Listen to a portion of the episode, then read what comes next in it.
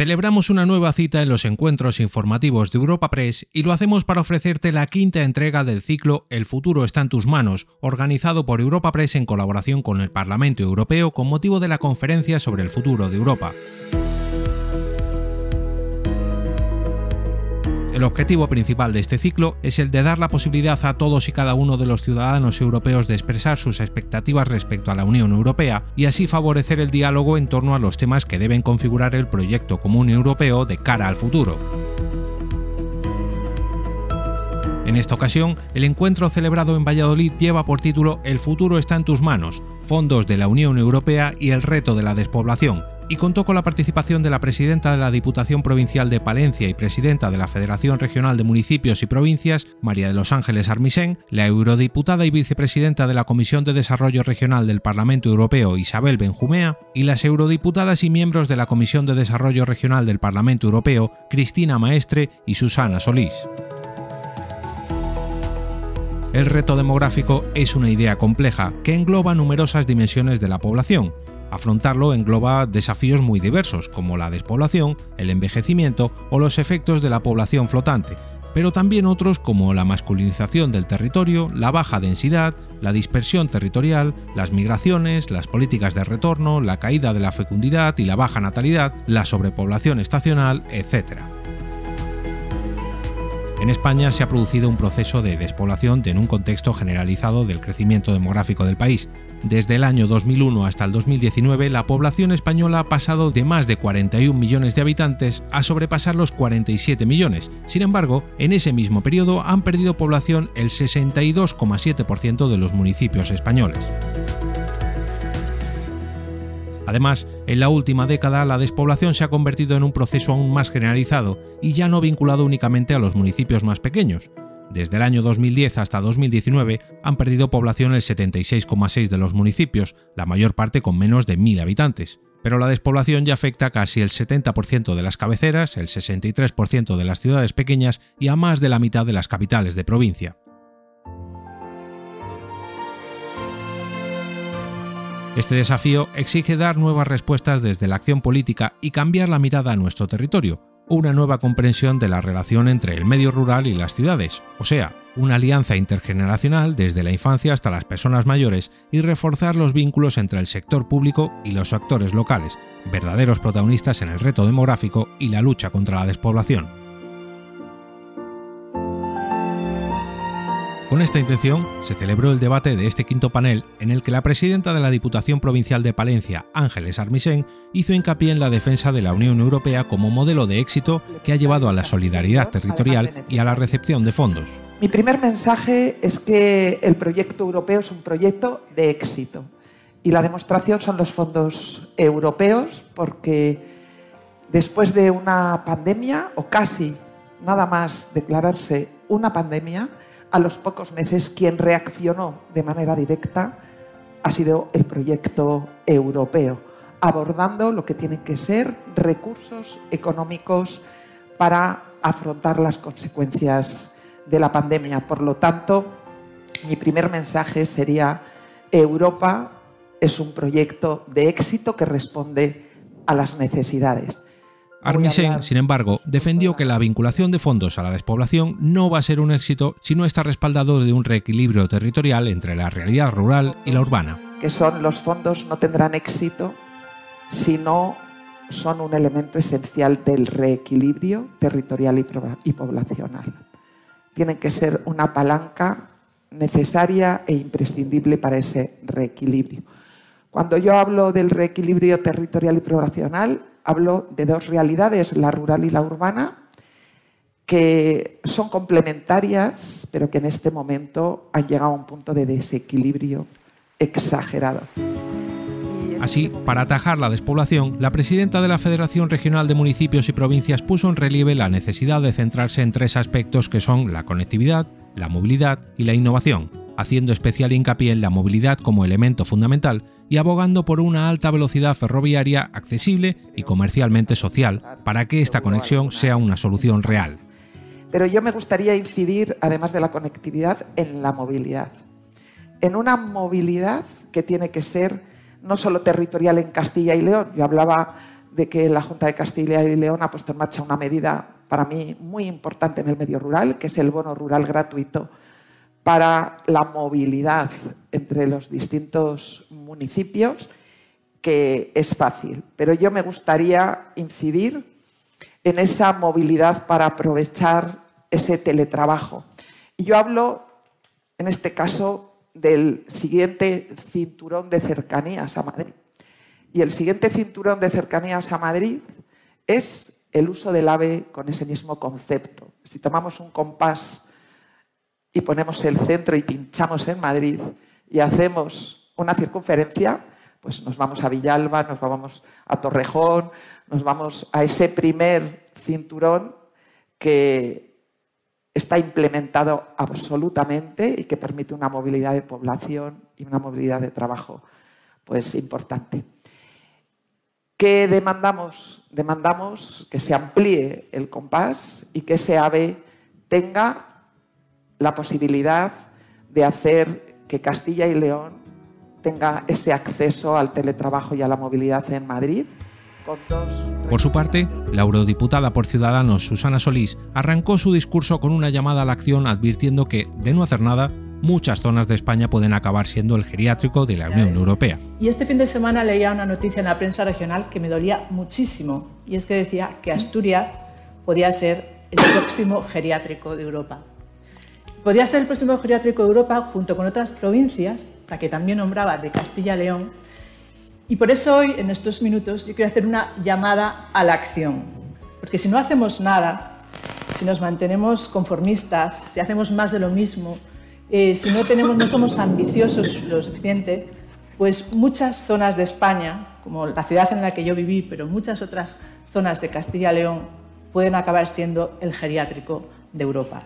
Para que esto no suceda, la eurodiputada de Ciudadanos defendió, por un lado, la importancia de impulsar un plan integral en el que participen todas las instituciones, desde las locales a las autonómicas, nacionales y europeas, y por otro, que se tenga en cuenta a los jóvenes y el impulso de medidas que garanticen su asentamiento en el medio rural. Sobra paternalismo. Las zonas rurales, las zonas despobladas saben bien lo que quieren. Lo decían los jóvenes del vídeo, ¿no? Lo que necesitaban y lo segundo es que la clave está en los jóvenes, en políticas para los jóvenes, para que tengan oportunidades reales. Y esas políticas para los jóvenes no pasan por unas acciones aisladas ni, propuestas individuales, que parece que es lo que se están poniendo en marcha. Necesitamos un plan integral. Y os pongo el ejemplo. Eh, si ahora mismo eh, Europa nos permite fiscalidad diferenciada, imaginaros, para una determinada comarca, esto por sí solo no es suficiente si, como decía Ángeles, no tenemos conectividad para que haya teletrabajo, no hay acceso a la vivienda, que es otro grande de los problemas de las zonas despobladas, o no hay una red de comunicaciones lo suficientemente decente para poder llegar a un colegio o a, un servicio sanitario en un tiempo, eh, en un tiempo eh, normal. Por lo tanto, necesitamos un plan integrado en este sentido, Solís ve vital contar con instituciones comprometidas y tener un marco legislativo que permita dar la vuelta a la situación, en la que haya una definición clara de lo que es la zona despoblada y en el que se tenga en cuenta la realidad de España, con una fiscalidad diferenciada y ayudas también del Estado. Y es una buena noticia que en Europa eh, hay un marco legislativo que nos está permitiendo dar la vuelta a la situación. Y me refiero, por ejemplo, a temas en los que hemos trabajado, las tres como eurodiputadas, y es que haya una definición de zona despoblada que tenga en cuenta la realidad de España, la pérdida de población de pequeños y medianos municipios, que tenga en cuenta que estas eh, zonas que se marquen como despobladas puedan acceder, por ejemplo, a una fiscalidad diferenciada y que haya un régimen de ayudas de Estado territoriales que ahora Europa permite y que, por tanto, podamos actuar sobre estas zonas. Durante su intervención, la eurodiputada Isabel Benjumea incidió en que los fondos europeos son una grandísima oportunidad que no se va a volver a repetir y apuntó a la gran responsabilidad de aquellos que tienen la capacidad de gestionar esos fondos al tiempo que lamentó que ese reparto, sin entrar en valoraciones políticas, a su juicio no está siendo ágil. Como consecuencia también de la guerra de Ucrania. Por lo tanto, hay un paquete de estímulo económico sin precedentes y que Europa ha decidido endeudarse. Por lo tanto, hay una oportunidad histórica y lo que hay es una responsabilidad inmensa de aquellos que tienen la capacidad de ejecutar estos fondos. Y, pongo el foco en la responsabilidad, porque ahora mismo la gran demanda de la economía real, la gran demanda de los autónomos, los emprendedores, los empresarios, aquellos que están en necesidad de las ayudas sociales, es que los fondos no se están repartiendo de una manera ágil. Por lo tanto, ahora es nuestra responsabilidad, la responsabilidad del Gobierno de España agilizar y poner en marcha los mecanismos que permitan que ese dinero llegue cuanto antes a la economía real, que es el propósito y para el fin para el cual está destinado. Por último, la Popular pidió tanto a las administraciones como al sector privado ir de la mano con el objetivo de que el reto demográfico tenga una respuesta y también que los concursos para acceder a los fondos europeos se rediseñen teniendo en cuenta el actual contexto al alertar del cuello de botella que se va a formar. sí que lo que queremos es que eh, el reto demográfico tenga respuesta, lo que tenemos que generar es oportunidades. Y las oportunidades van por aquellos, van de la mano del sector privado y de la administración pública. Y tenemos que fomentar que trabajen de la mano. Tenemos que ser capaces que los fondos de recuperación y resiliencia lo que sirvan es para que aquellos que pueden crear puestos de trabajo, aquellos que pueden crear oportunidades, lo puedan hacer o lo puedan seguir haciendo.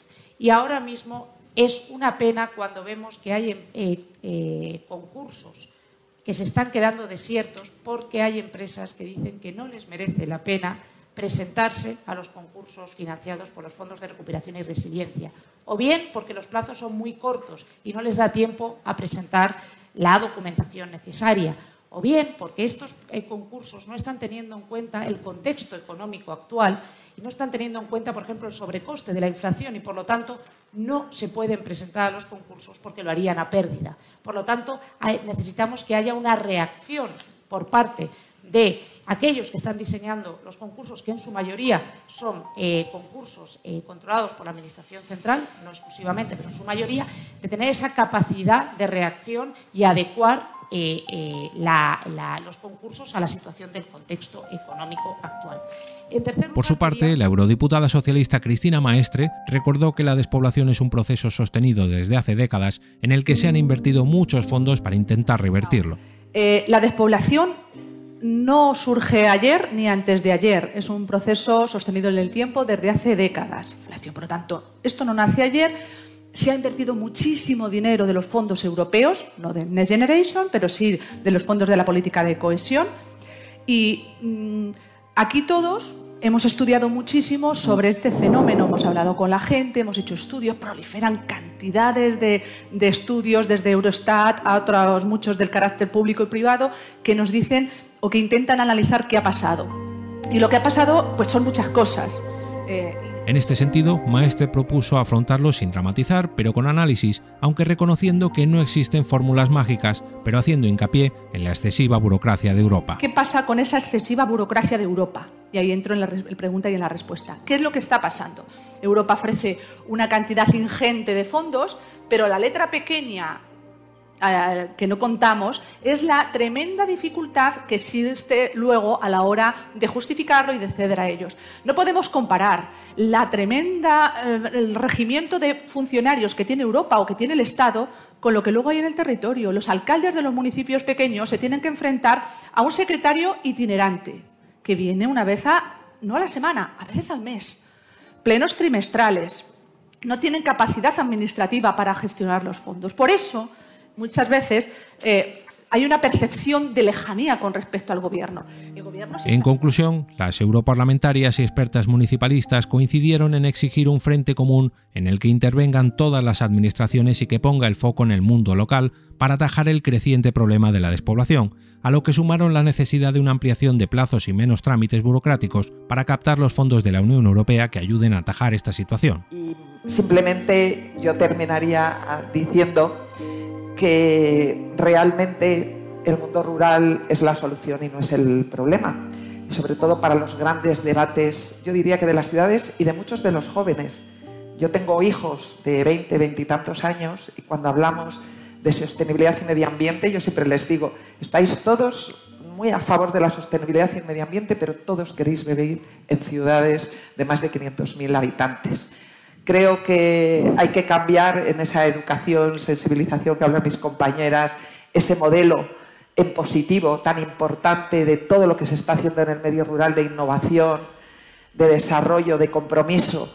Bueno, eso no solo eh, tenemos una responsabilidad de las administraciones, sino que tenemos que apostar en esa decisión individual de es dónde quiero vivir y dónde las administraciones tenemos la obligación y yo creo que también el compromiso de generar oportunidades.